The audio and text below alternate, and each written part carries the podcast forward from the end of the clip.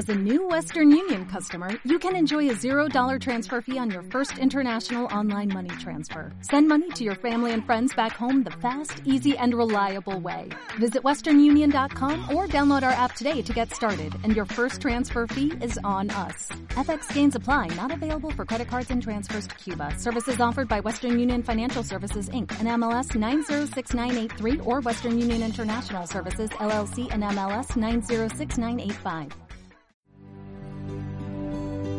Many places I have been, many sorrows I Hola, transeúntes. Están a punto de escuchar Por el Camino, un programa sobre el mundo de los libros y la lectura.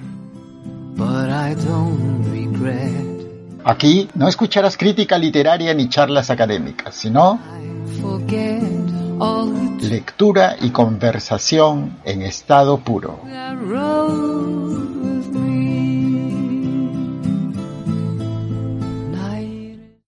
Bienvenidos amigos transeúntes. Ustedes ya se estarán preguntando por qué utilizo esa palabra, transeúnte. Pues porque eso es lo que somos al final de cuentas. Caminantes, transhumantes, en una vida cargada de experiencias en donde los libros son, además de las personas que queremos, la mejor compañía para que este itinerario vital tenga un sentido.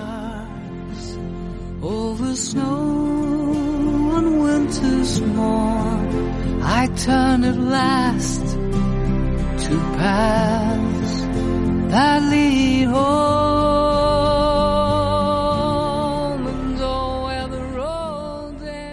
El tema de nuestro programa es Poetas comprometidos.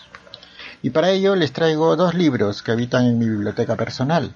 El primero que comentaré es Cantar del Golondrino, de Roland Forgués. Un entusiasta escritor peruanista, aunque tengo dudas sobre el término peruanista, pero es así como lo reconocen en los círculos intelectuales, no digo ya los académicos. Y el segundo libro es Libro de Nanas, una antología ilustrada sobre canciones de cuna muy singulares, escrita por grandes poetas de, de nuestro idioma.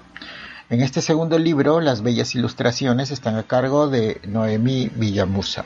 El modo como adquirí este libro ya lo contaré en la segunda parte de este programa. Bien, empecemos con El cantar del golondrino de Forgués.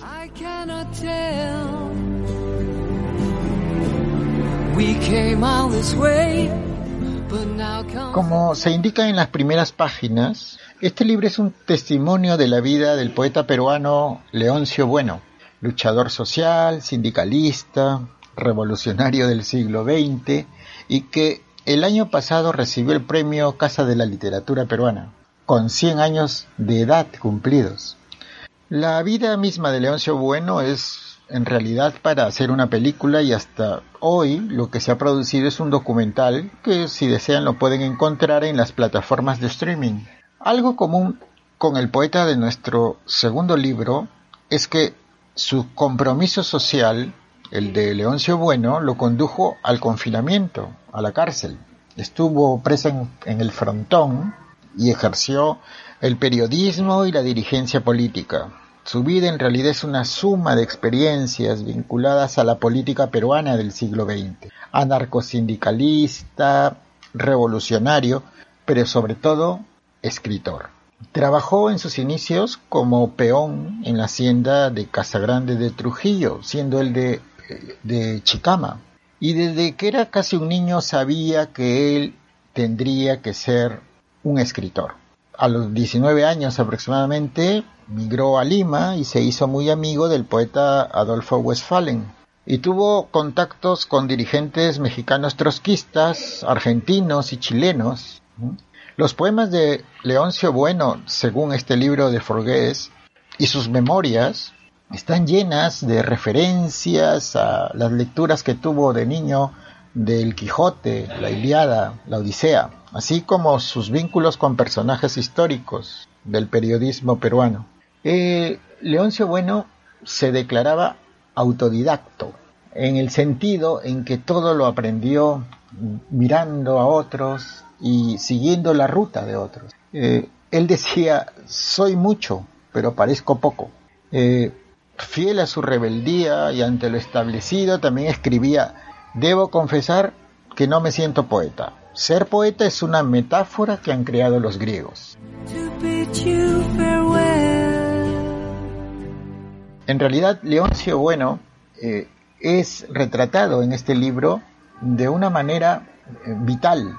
Eh, no exagera nada Forgués cuando cuenta la vida de, de, Leoncio, porque hay otros libros que, en los que he leído sus, sus experiencias y su papel como poeta de, del socialismo, en los que eh, hay ciertas, eh, se han creado ciertas leyendas alrededor de su participación como luchador social. Bien, este es un libro revelador, en realidad es una ventana en mi biblioteca por, por su honestidad en el contenido, a, lo que nos tiene acostumbrados Roland Forgués. Está en Editorial San Marcos y tiene un prólogo interesante de un escritor peruano, Gregorio Martínez. Lo recomiendo y creo que es una buena opción para conocer a un poeta comprometido. Bien, hasta aquí transeúntes tenemos que tomar un descanso.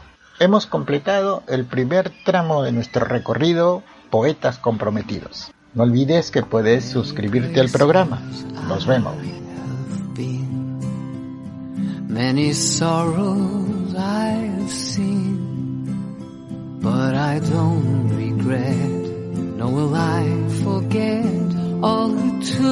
Road